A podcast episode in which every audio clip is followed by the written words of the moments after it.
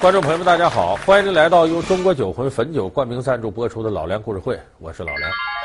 我们现在有很多人呢喜欢看喜剧，因为我们的生活呢需要欢笑。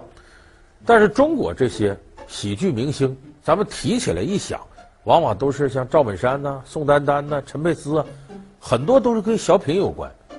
那么提到喜剧明星呢，在国外和咱们不一样。你比方说美国人，美国人眼里的喜剧明星是什么呢？是情景喜剧的明星才叫喜剧明星。咱们有不少人看过美国的情景喜剧，你像《成长的烦恼》啊，《六人行》啊，有的在网上看过这些美剧，他们认为这个才算是喜剧明星。那么，如果按照这个标准来衡量我们身边的笑星，可能只有一个人是标准的喜剧明星，谁呢？文星宇老爷子，他。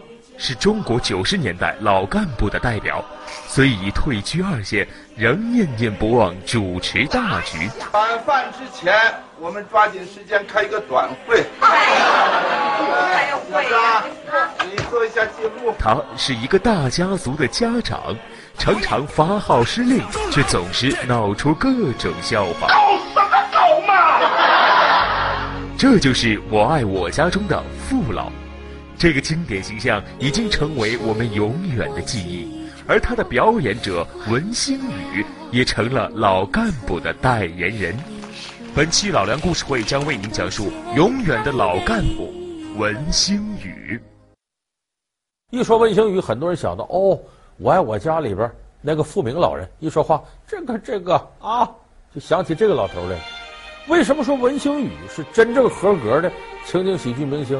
因为你看，我爱我家里边也有宋丹丹、杨立新这么些人，还有梁天儿。可是这些人他出名可不是靠情景喜剧，人家有靠演小品的，有靠演电影的。这里头只有文星宇一个人，因为演情景喜剧出了名。现场各部门注意啊，我们下边准备实拍，起光。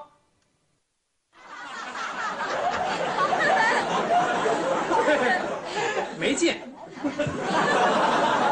我猜就是胡侃加臭贫。哎，对，演员也很一般啊。不过那个演老爷子的还可以，有点我的风格。啊，当然喽，啊，比我暂时比不上喽。这个人的名字怎么跟咱家一样啊？哎，这个老家伙怎么也叫富明啊？啊，那他怎么可以叫富明吧？所以你要说情景喜剧的。这个孝行，文星宇老爷子是当之无愧的。那么我爱我家，咱们现在好多的，呃，电视机前观众朋友都看过这个，有的可能看过都不止一遍。为什么呢？很多电视台重播，还有的买了碟片搁到家里，隔三差五的就看上一遍。很多人都觉得我爱我家不可复制。有句臭了大街的话了，说嘛，叫一直被模仿，从未被超越。我爱我家搁到这里头就合适，因为在我爱我家之后，包括他的制作者英达也拍了不少的这个情景喜剧。你像《东北一家人》呐，《候车室的故事》啊，那么这些情景喜剧也挺火，但是几乎所有人都认为他们没有达到当年我爱我家的高度。那么为什么是这样呢？我觉得文星宇在里边起到很重要的作用。养儿千日，用儿一时啊！爸爸现在有难，你们管不管啊？哎，爸，您这是跟谁啊？怎么回事？跟谁？跟和平他妈。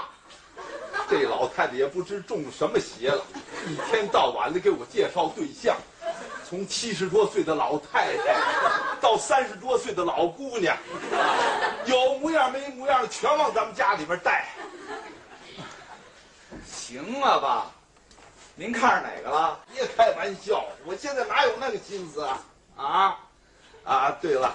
那天还打哪领了一个安徽的小保姆，啊，说是只要能在北京落上户口，啊，不挑岁数大小，啊，我就是意志再坚强，也不能这样来考验我吧。呃，弄一个十八九岁的大姑娘在我这眼面前晃悠，我要万一，啊。我这晚节还要不要了？啊，后人怎么来评价我呀？我的追悼会还开不开呀？就是我爱我家里面的幽默，不仅仅是真正的幽默，而且这种幽默是带点刺儿的。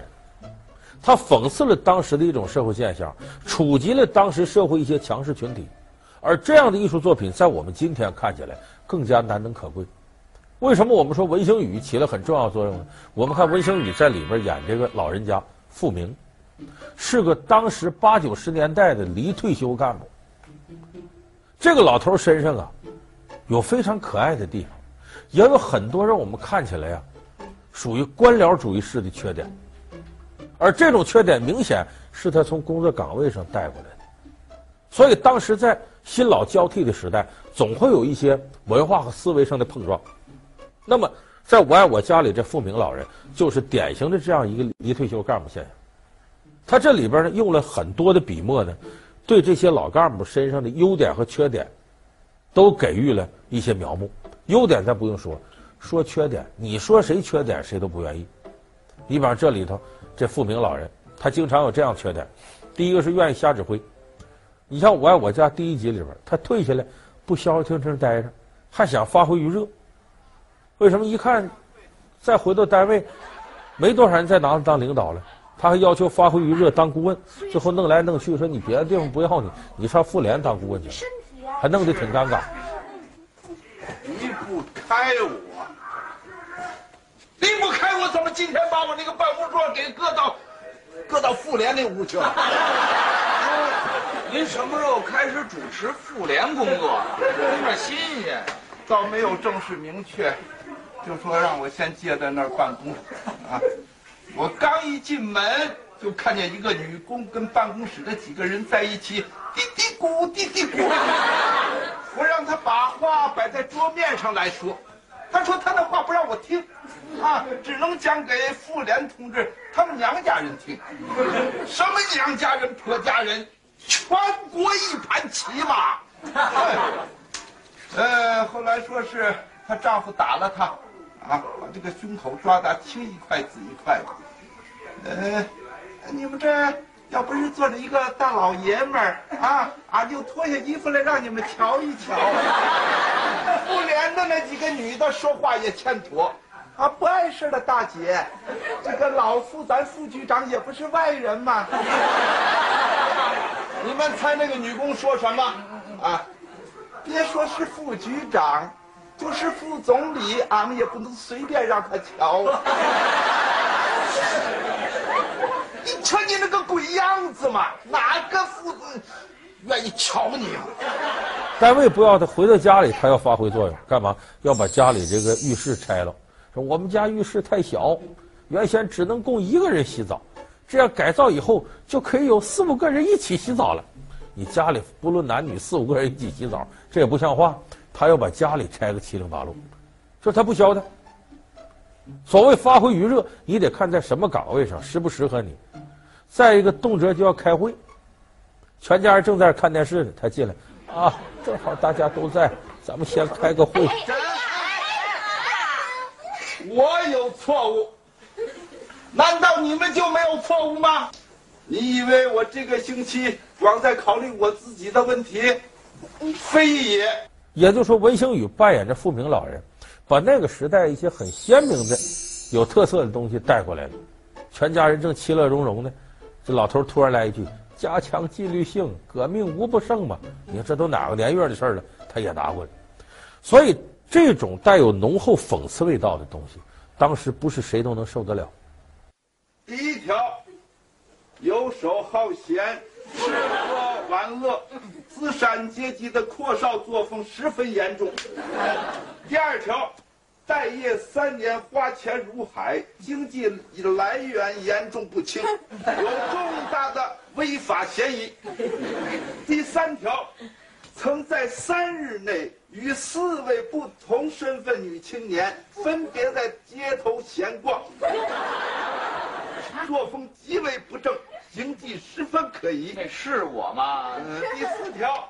有人见他在光天化日之下与一外国人密谈，鬼头鬼脑，是否正在出卖我国政治经济情况？当时这个作品在北京电视台播放了也大概有六七集。就您这几条，就有一些老干部看了之后很生气，这干嘛？这要干嘛？这讽刺我们干什么？给上头写信，结果当时北京台停播了。一开始挪到哪儿去？挪到河北台去播去。到后来大家一看这也没什么，北京台才开始复播。那么说文星宇是怎么获得的这个角色呢？其实文星宇啊，一开始也演过一些话剧啊、影视剧，但都没出名。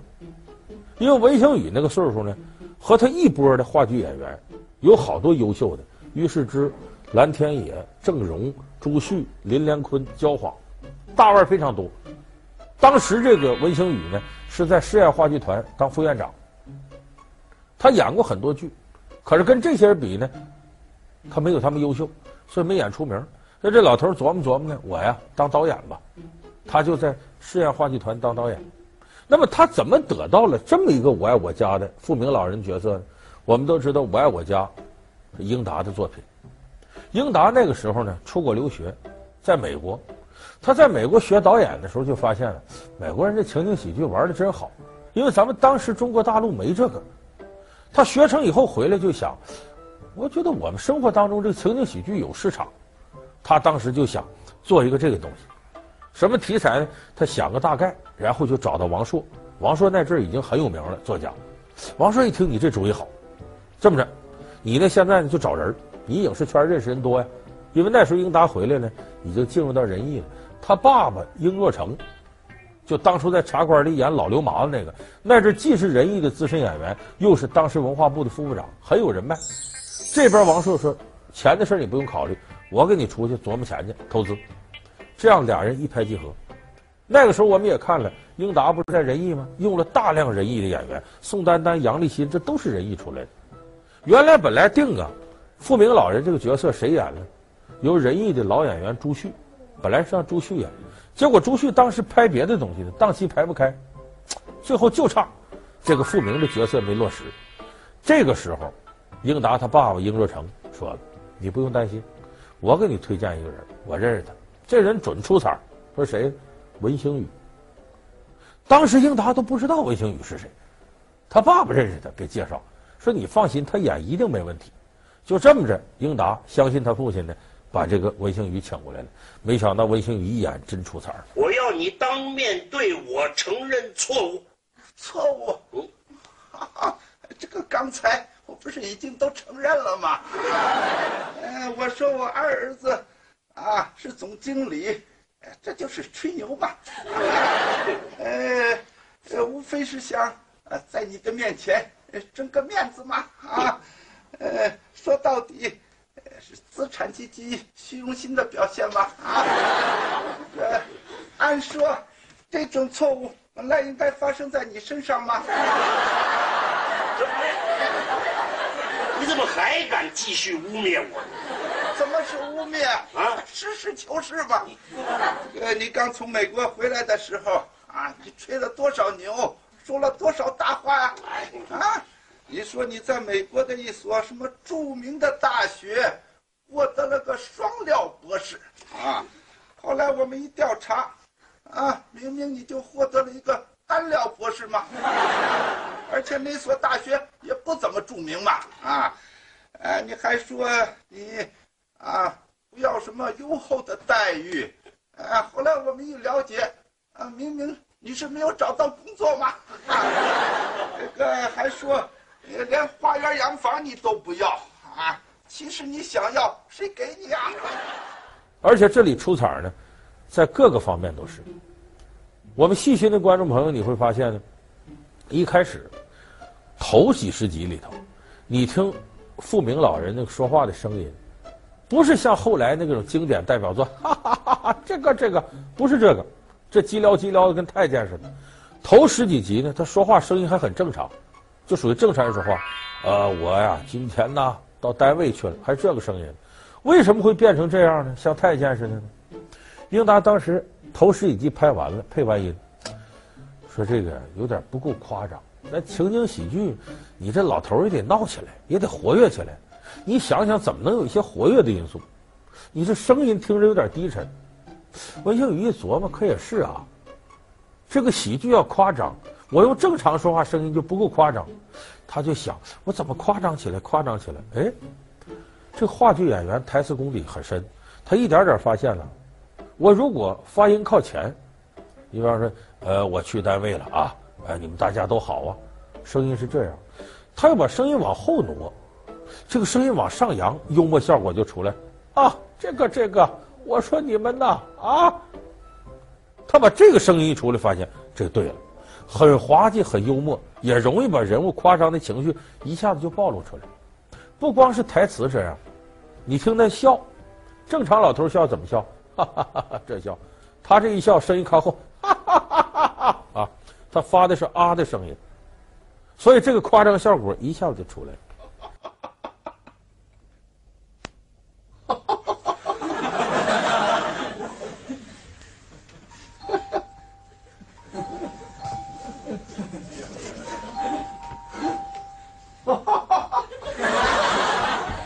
所以我们看呢，《我爱我家》里边，文星宇好多和这有关的场面，都是用夸张的声音给演绎出来的。而这种演绎是特别幽默、特别到位的。那么，其实文星宇他的能耐远远不止于此。我们会发现，人有时候很奇怪，他这个人能耐很大，可是在他出名之前干的事儿就没有获得多大名气。而且，文星宇出了名以后，又演了很多影视剧，也没有太出色的。就这《我爱我家》给我们留下了。他其实你看着他演的老干部是个保守形象，他本人很新潮。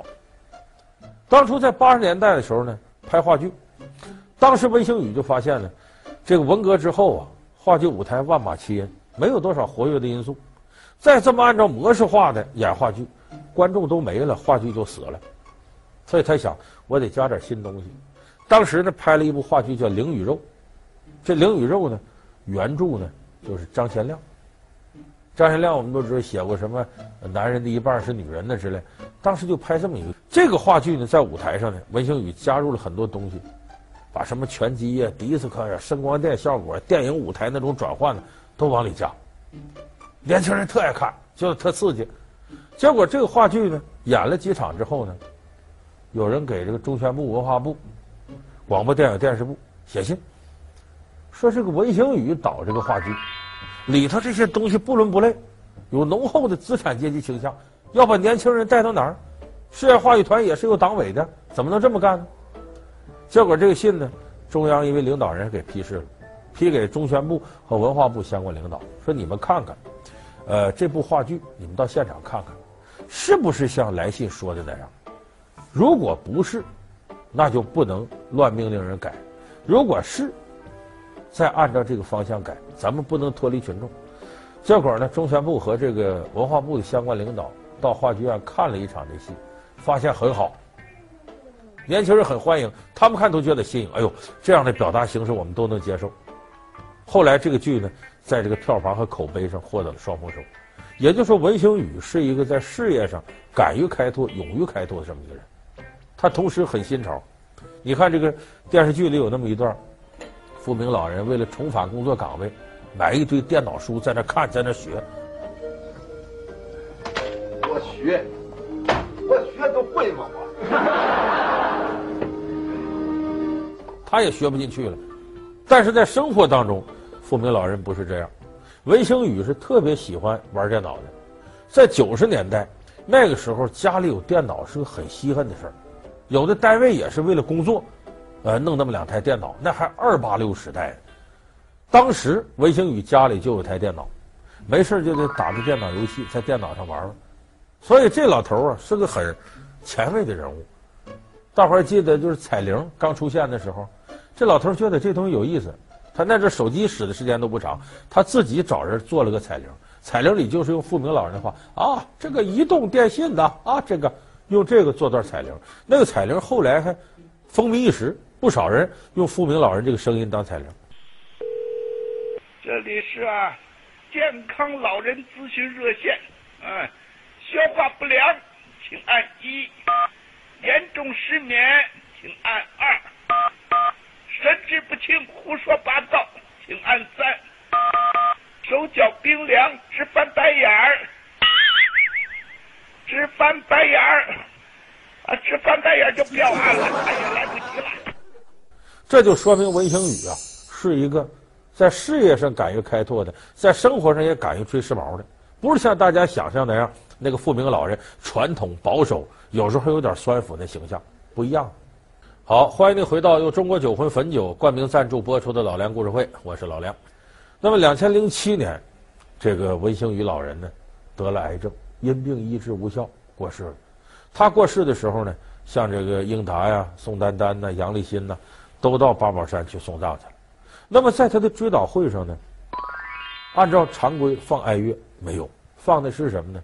放的是《我爱我家》的片尾曲。这片尾曲的歌词是。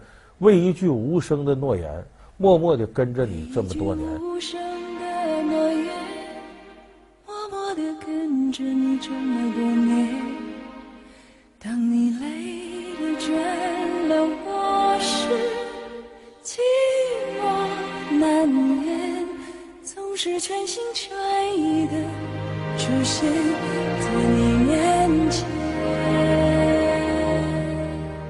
他整个这个片尾曲，它就是反映了一个人对另一个人，或者对家庭，或者对事业，怀着无比忠贞的念头。尽管中间有摩擦、吵架、有斗争，但是最终呢，我要为你负责到底。其实这个歌最好的一种演绎方式就是什么？就是富明老人文星宇他对自己事业的这种热爱。始终这些年不离不弃，他没有脱离表演行业。在不出名的时候，在幕后做了很多扎扎实实的工作。所以我说，文星宇能最后出这名，他是有一定道理的。他是把这个自己所付出的努力攒到了一定程度，这个机会才来临。所以人生有的时候，你不一定要做好多事儿，你做一件事儿，这一件事儿别人无法超越，大家就会永永远远的把你记住。爱是一个长久的诺言，平淡的故事要用一生讲完。光阴的眼中，你我只是一段插曲。当明天成为昨天。昨天成为记忆的片段，泪水与笑脸都不是永远。